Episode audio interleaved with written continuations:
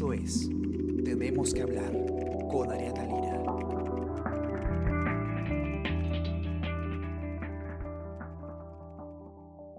Hola a todos, ¿qué tal? ¿Cómo están? Espero que estén comenzando muy bien su semana. Yo soy Ariana Lira y hoy tenemos que hablar de minería y tenemos que hablar de eh, cómo esta industria se perfila como una de las salidas eh, más eh, reales a esta crisis económica tan severa que estamos enfrentando por la emergencia nacional. Juan Saldarriaga, él es periodista de Día 1, está acá con nosotros y ha escrito una nota eh, justamente acerca de esto. Y, él además titula la nota con, con, un, con una frase bien eh, impactante, ¿no? que es un arma contra la crisis. La minería es un arma contra la crisis. Una eh, postura además que puede generar posiciones bastante encontradas, ¿no? Y vamos a conversar precisamente de eso. ¿Qué tal, Juan? ¿Cómo estás?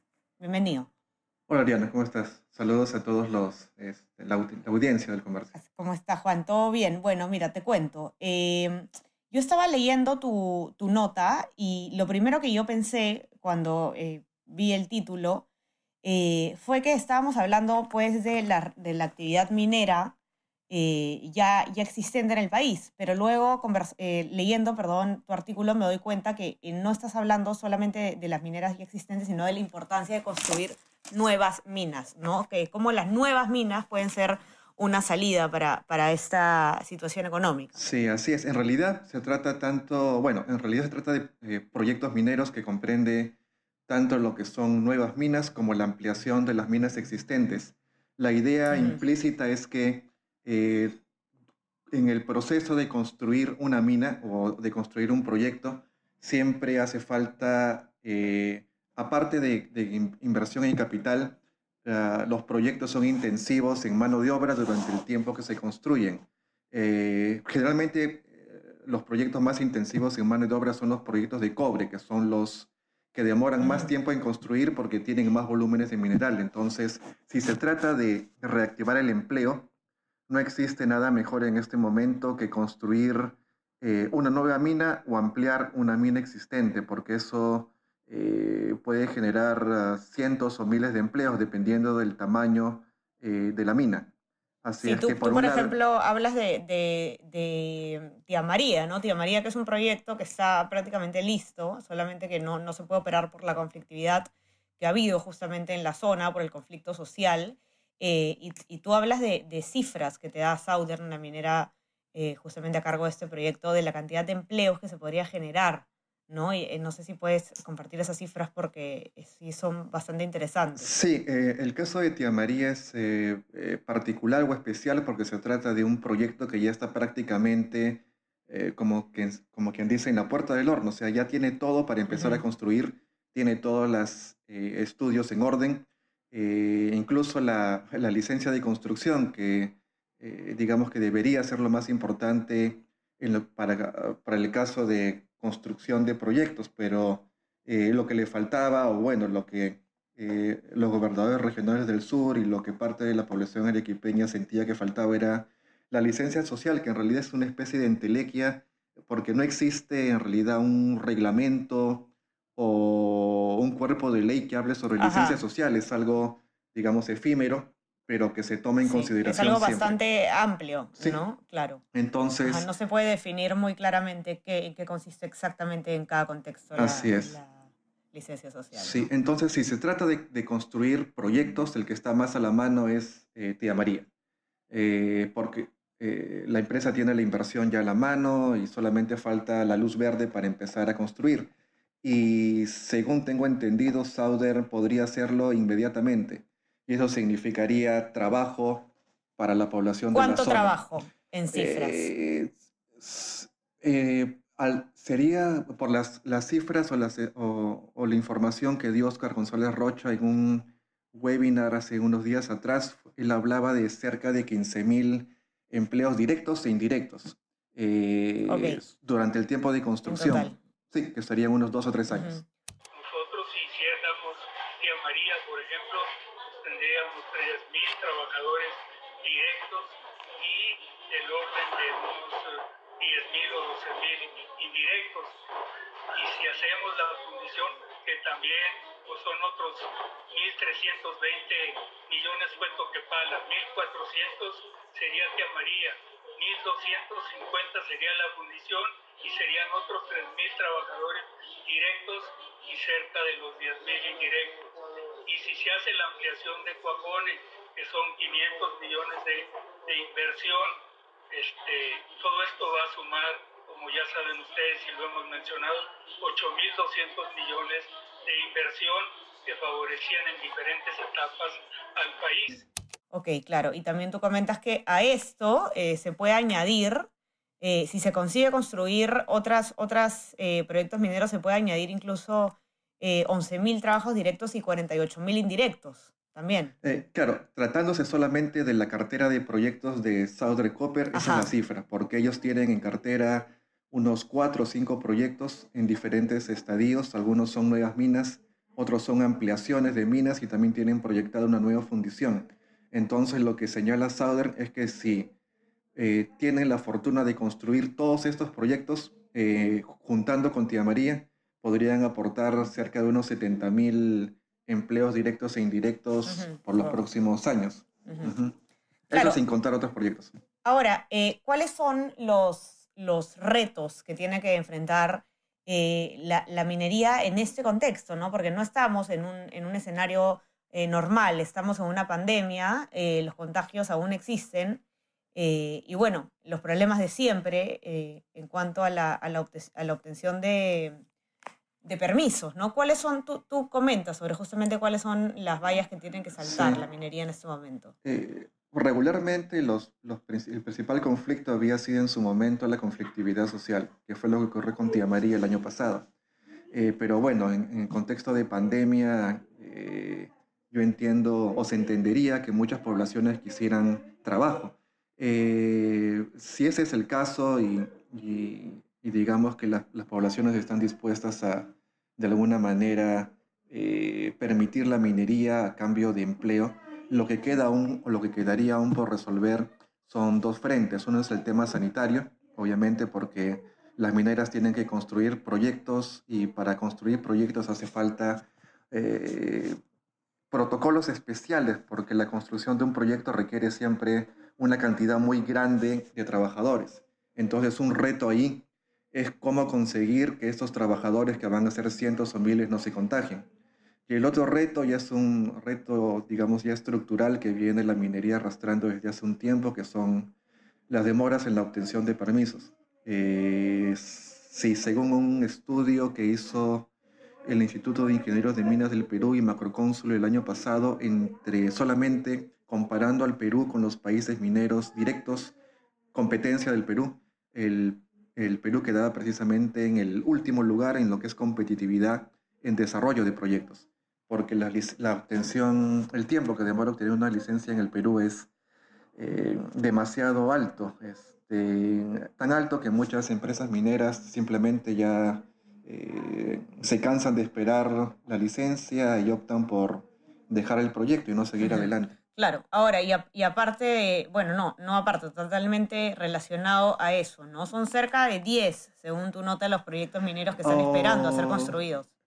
Sí, en realidad son la, cartera de, del portafolio de proyectos mineros del Ministerio de Energía y Minas contempla unos 48, de los cuales eh, dos ya están en construcción, perdón, dos ya han terminado construcción y tres están en etapa precisamente de construcción. Eh, son de esos 48, digamos que esos 10 son los que están más cerca a iniciar construcción o desarrollo. Todavía quedarían unos 40 o 30 y tantos que tienen que esperar su turno para después. Claro, es importante que, como mencionas tú, en, un contexto en el que estamos, como en el que estamos, eh, el hecho de que la construcción de nuevas minas pueda ser eh, una, receta adecuada, una receta eficiente para reactivar la economía y generar empleo, eh, definitivamente el tema de la tramitología tiene que, afinarse eh, en un contexto como este. Lo hemos visto en muchas industrias, pero en el caso de la minería, pues particularmente por los beneficios que comentas, tiene, tiene que ponerse un ojo en eso eh, de manera urgente. Ahora, estamos viendo, por supuesto, eh, todos los beneficios que trae eh, la minería la economía. sabemos ya el, grandísimo porcentaje de PBI que, genera esta industria, el tema de laboral que, estamos, que, estás comentando tú en tu nota, la cantidad de trabajos indirectos y directos que podría generar, pero ahora existe también, bueno, siempre existen distintos miedos en torno a la minería y justamente eso, esos miedos han sido el motor eh, de, los conflictos sociales, que como tú comentabas, eh, ha sido siempre el primer obstáculo de la minería. Estos miedos, eh, que, además son, son, válidos en, muchos casos, por lo menos, pueden, digamos, se suma una nueva duda, ¿no? que es el tema de los contagios. información de la ministra de Minería, de Energía y Minas, Susana Vilca, que tú pones en tu nota, eh, ha explicado ya que en la minería hay cerca de 3.000 casos de contagio en la fuerza laboral y dos decesos. Comentas que es menos de lo que pasa en Chile, porque Chile, claro, nunca paró eh, su actividad, ¿no? Eh, ¿qué, cosa? Ahí va a haber que, hilar fino, porque a cualquier miedo normal, digamos, común, que, genera conflicto social, el, el, miedo al contagio, si es que no hay suficientes protocolos de seguridad sanitarios para que esto no, no signifique prácticamente eh, una sentencia de enfermedad o una sentencia de muerte, en el peor caso, va, a tener que ser algo eh, fundamental y, más que nunca. Eh, sí, precisamente una experiencia grave se vio en el caso de Antamina, que hace unos dos meses reportó, si más no recuerdo, algo de mil contagios o algo, un número aproximado. Pero eso de alguna manera obligó a la empresa a acelerar su transformación digital. Ahora eh, muchos de sus ingenieros pueden eh, desarrollar o dirigir operaciones en minas desde, sus casas. Eh, digamos que inicialmente la minería asumía de que por el hecho de ser las minas lugares remotos, inaccesibles, cerrados, tipo enclaves, donde digamos los trabajadores no entran y salen todos los días, sino cada 7, 10, 15 días había menos posibilidades de que se contagien, pero en realidad eh, eso ha demostrado ser no tan exacto como se pensaba en un inicio. Ahora ellos ya están conscientes de que también pueden contagiarse. Por eso es que ahora han mejorado sus protocolos. Por otro lado, se están haciendo también otro tipo de esfuerzos para optimizar muchos procesos, la parte administrativa como teletrabajo. Pero nosotros, en, en el caso de la parte operativa, hemos venido preparándonos con una suerte de innovación tecnológica en los equipos, de tal modo que ahora contamos con estos famosos manipuladores de barras permiten, que nos permiten operar con una persona menos en cada turno. Esto en 60 equipos nos representa 60 trabajadores menos por turno. Es una forma de, de innovar y también reducir la exposición del personal. Eh, han desarrollado una digamos, un proceso especial. Ahora, eh, obviamente, al inicio hacen pruebas eh, rápidas para todos los trabajadores. Los trabajadores tienen un tiempo de confinación, incluso dentro de la mina, de 14 días antes de, iniciar labores eh, directas, o en todo caso se les va precisamente auscultando, chequeando constantemente para ver si tienen alguna reacción o sintomatología, pero sobre todo han eh, ideado una forma de trabajo que es bien simpática porque han dividido a su fuerza laboral en equipos pequeños que ellos llaman células. Y esos equipos pequeños, que pueden ser de 6, 10, 12 personas, no tengo bien claro, pero son equipos pequeños eh, que trabajan eh, haciendo operaciones puntuales y separados unos de otros, de tal manera que si hay un contagio en cada célula, la célula se retira por completo. Toda la célula se retira. Ok. Eh, si se contagia una célula, se retira una. Si se contagian dos, y entran una más o dos más para reemplazar a las siguientes. Entonces, el contagio está, digamos que, eh, eh, visualizado, prefijado y está determinado a ciertos puntos. no se contagia toda la operación, sino que se contagian pequeñas partes. O sea, es como las células de un cuerpo. Son algunas células que se pueden contagiar, pero no todo el organismo.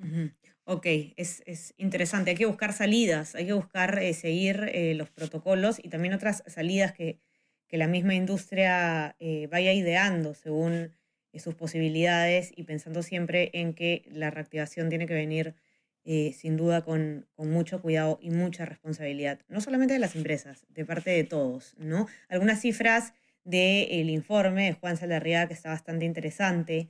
Eh, en el lapso de la cuarentena, desde marzo hasta mayo, el sector dejó de producir 225 mil toneladas de cobre, 164 mil toneladas de zinc y 1.1 millones de toneladas de hierro. Y se teme que se va a cerrar el año con una pérdida de hasta 5 mil millones de dólares. Son cálculos del Instituto de Ingenieros de Minas del Perú. Los que eh, están con nosotros, entren a nuestra web www.elcomercio.pe para que puedan leer eh, la nota de Juan. Y también suscríbanse a nuestras plataformas. Estamos en Spotify, Spreaker, SoundCloud y Apple Podcast para que puedan escuchar este podcast y muchos más. Recuerden que tenemos un menú eh, bastante interesante en el podcast de diferentes temas.